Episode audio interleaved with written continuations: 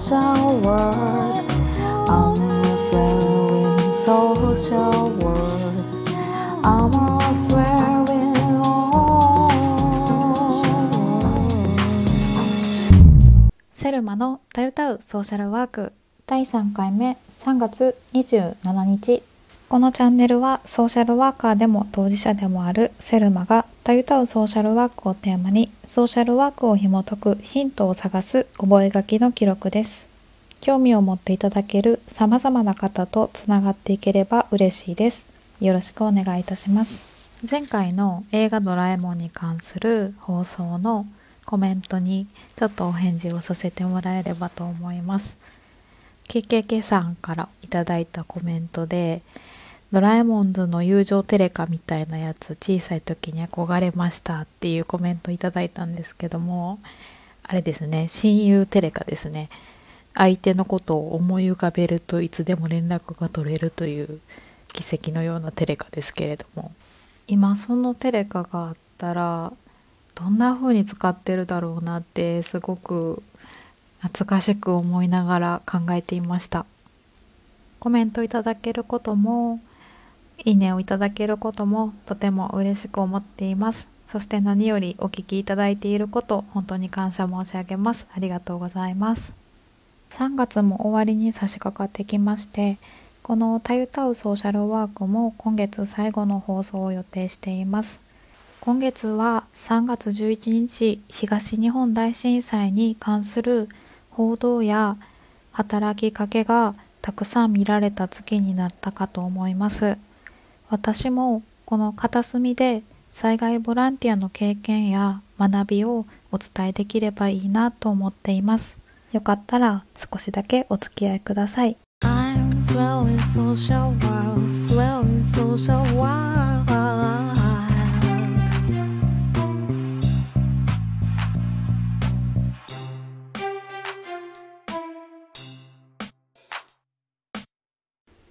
第1回目のエピソードで私のソーシャルワークとの出会いは東日本大震災のボランティアに行ったことがきっかけですとお話ししました。今年あれから12回目の3月を迎えました。私がその町のお手伝いをボランティアコーディネーターとしてさせてもらっていたのは約3年間という期間でした。恐れ多くも今も私にとっては第二のふるさとと言いたいくらい大切な土地です。12年経った今でもその頃の話を詳しく話そうとすると少し力を入れておかないと声が震えてしまいそうなので気をつけてお話をしますね。ぶっちゃけてお話をしていくと当時私は20代前半で福祉やボランティアはなんだか大変そうだなとか硬くて近寄りがたいイメージを持っていてどこか距離を置いた生活をしていました。そんな私にとって東日本大震災はすごく衝撃的な出来事で何も言葉になりませんでした。私はニュースで流れる映像をただ見ては涙してツイッターの速い流れについていけず。でも心のどこかで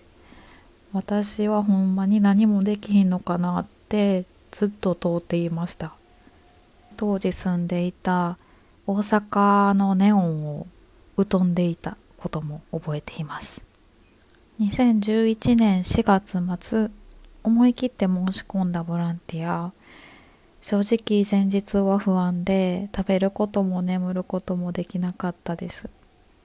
初めて目の当たりにした被災地には津波と火災で錆色に染まった世界そしてテレビなどの映像では伝わらない独特の匂いがあってそれは一生忘れることがないと思います。最初行っていたことは力仕事が中心でもちろん覚悟はしていたんですけれども体力に自信のない私には不安が加速する日々でした。そんな中徐々に力仕事以外の内容もさせてもらう機会が増えて例えば避難所での物資配布物資の仕分けなど実際物資は日々たくさん届いているのに仕分けが間に合っていないっていう状況もその当時はあったためですね。そして私のボランティアで大きな経験となったのが保育園でのお手伝いでした。どちらの保育園も人手が足りていなかったり保育士さんの負担がすごく大きくなっていたりお子さんの心のケアも必要だったりたくさんのことが課題となっている場所で少しのお手伝いでも喜んでいただくことがありました。体力に自信がない。特にスキルや特技もない。経験もなかった私ができることがここにあると知りました。もちろん被災された方のお気持ちに寄り添うことボランティアのルールはありますがああボランティアってそんなに気負いしてすることじゃないんやと知ったのもこの時です。またそんな日々の中例えば避難所で保育所で住民の皆さんからこぼれる困りごとや辛かったこと嬉しかったことなどのお話を聞かせてもらえることは私の喜びにもなりました。少しだけ近くの他人としての役割を果たせているような気がしたんです。ああそっか。こうして直接何かを届けたり答えを導いたりするだけではなくてそばでお話を聞かせてもらうことも心を軽くすることもあるんだなと知りました。そしてそれはまた日常でも同じことが言えると思います。被災地で私は直接被害に遭ったわけでもなく失ったものはなくて当たり前ですがどうしてもそこには越えられない壁があります。そんな私に様々な思いを話してくれたり時に頼ってくれたりした町の方々受け入れていただいたことに感謝しかありませんでした。私ができることはそこに思いを馳せ続けることだと思っています。そしてできることを伝えていくっていうことかなと思っています。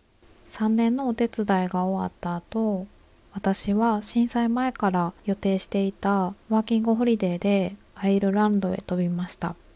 アイルランド滞在中の3月には仲間を集めて1週間にわたる震災に関する写真展アートイベントを開催してたくさんの方が来場してくださいました。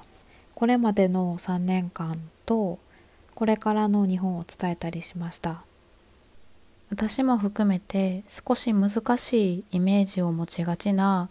福祉や防災災害などのことについて何か他のものとコラボレーションすることで伝えやすくなるんではないかと考えた結果がアートとのコラボレーションでした。イベントでは東北の皆さんにご協力いただいて東北のお酒の振る舞いもしたんですけれども大好評でしたね。また別の年の3月には私の地元でも古く大きな水害があったことからそちらと重ねてアートイベントを開催しました。そこでは私や他のボランティアの方が出会った被災地の皆さんの言葉をアート作品として展示しました。いただいた言葉の中で私が最も印象的だった言葉があります。それは毎日毎日が幸せという言葉です残念ながらこれからもきっと非日常が日常となる日々があると思います。この言葉に出会った頃も3年間のお手伝いが終わった後しばらくも例えば資格だとかソーシャルワークだとか考えたこともなかった私なんですけれどもそばにいる人の幸せを願えること自分の幸せを願えることまだ見ぬ誰かの幸せを願えること小さなことでも幸せを感じられることそういった日々の中にソーシャルワークがあったりするのかななんて今となっては思います。そしてボランティアだとか福祉だとかそんなに気負わずできることの可能性っていうものもすごく感じた日々でした。もちろん震災前と同じように元通りになることはないんですけれども今訪れると街はハード面では色とりどりになっていて変わらずお帰りと迎えてくれます。美味しい牡蠣とウニとアワビが食べたいのでそろそろ行きたいなと思ってます。今回は私がボランティアから始まってボランティアコーディネーターとなってその後ソーシャルワーカーとなった経験からお話をさせていただきました。第3回「タイタウソーシャルワーク」お聞きいただきありがとうございました。